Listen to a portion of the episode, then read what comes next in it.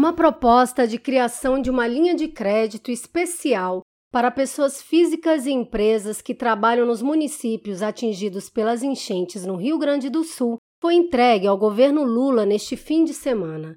A iniciativa para ajudar as vítimas do ciclone extratropical é de autoria do deputado estadual Pepe Vargas, do PT do Rio Grande do Sul, e da deputada Laura Cito, do PCdoB. O documento foi entregue ao presidente em exercício, Geraldo Alckmin, que visitou o estado gaúcho neste domingo, junto com uma comitiva de oito ministros, e anunciou a liberação de 741 milhões do governo Lula para os municípios afetados. Foi criado um comitê interministerial permanente de trabalho. Foram 741 milhões de reais que já estão autorizados, mas certamente ele vai crescer. Por exemplo, nós não estamos incluindo aqui o MEC, mas as escolas que tiverem problema, o governo vai disponibilizar o recurso para recuperá-las. O ofício entregue a Alckmin pelos parlamentares destaca a importância neste primeiro momento, das ações de caráter humanitário e dos recursos que serão necessários para auxiliar na recuperação da infraestrutura. A proposta aponta ainda que cabe também ao poder público, federal e estadual, alavancar as condições para a reconstrução dos setores econômicos e dos municípios atingidos, com uma linha de crédito especial, emergencial, subsidiada, com período de carência e com prazo de pagamento longo.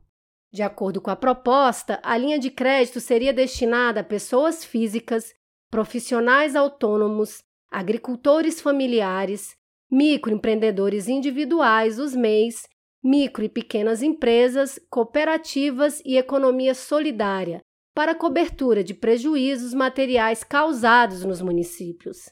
A declaração de situação de emergência ou de calamidade precisa ser homologada pelo Estado e reconhecida pela União em função de eventos climáticos extremos. O deputado Pepe Vargas lamenta a perda da estrutura produtiva no estado gaúcho e ressalta que a ação é fundamental para a retomada das atividades econômicas na agricultura, pecuária, indústria, comércio e serviços, que tiveram inúmeras perdas. Vai ser necessário uma recuperação das atividades produtivas porque há pessoas que não têm mais a fábrica onde trabalhavam para ir trabalhar hoje na segunda-feira. Então, é uma situação muito, muito, muito grave. E nós precisamos, é por isso que a nossa bancada na Assembleia Legislativa entregou ao presidente em exercício, Geraldo Alckmin, um documento propugnando que o governo federal abra linhas de crédito emergenciais com taxas de juros subsidiadas e com prazo longo de carência e de pagamento para que haja recuperação da atividade econômica dessa região. A deputada estadual Lara Cito ressalta que as cidades de Mussum e Roca Salles estão destruídas, o que causou um profundo impacto social e econômico para o Rio Grande do Sul. Há décadas esses municípios vêm se constituindo e se desenvolvendo na região. Como vamos reconstruir? Agora, só o Estado pode dar respostas efetivas a criação de novas políticas para as pessoas possam passar por essa tragédia, como nós gaúchos e gaúchas estamos vivenciando, é fundamental para que nós possamos dar a volta por cima.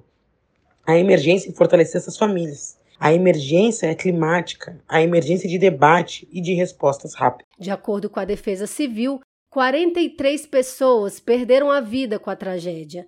Mais de 80 municípios foram afetados pelas enchentes e mais de 11 mil pessoas estão desabrigadas. Os dados apontam ainda que pelo menos 147 mil pessoas foram atingidas pelo ciclone. Um levantamento feito pela Confederação Nacional de Municípios estima que as fortes chuvas causaram um prejuízo financeiro de mais de um bilhão de reais.